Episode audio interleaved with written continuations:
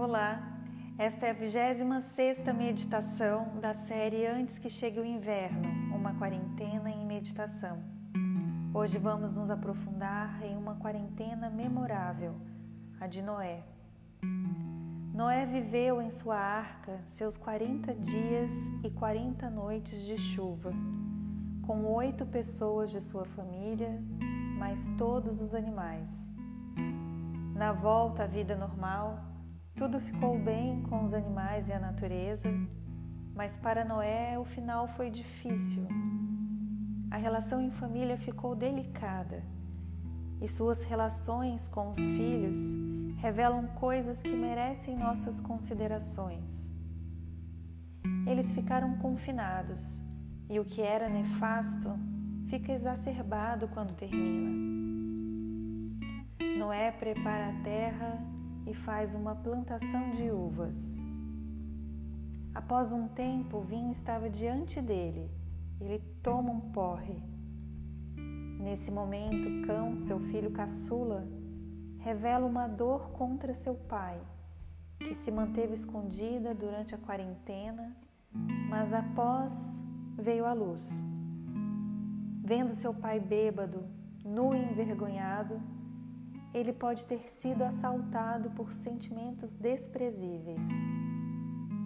Totalmente magoado, emocionalmente adoecido, com seu coração azedo de desprezo e dor, explode na sua alma algo como um coronavírus.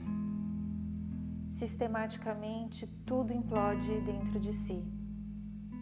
Decide sujar a imagem do pai e a dele mesmo.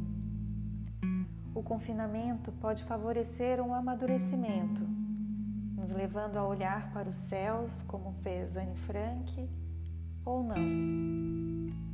No confinamento, somos forçados a viver juntos, tempo em que pensamentos, ações impensáveis podem surgir. Foi o que se viu na relação de cão e seu pai. Apareceu o que havia de pior entre eles. A história bíblica mostra a raça humana vivendo fora de controle, maquinando o mal do amanhecer ao anoitecer. A terra havia se tornado um esgoto, com violência por todo lado, e a corrupção corria entre todos como um câncer. A própria vida havia se corrompido. O Eterno lamentava tudo isso, mas conseguia ver em Noé algo diferente. Em conversa com ele, o Eterno diz: Chega, vou dar fim a tudo isso. Construa um barco de madeira, pois farei desabar um dilúvio sobre a terra, mas farei uma aliança com você.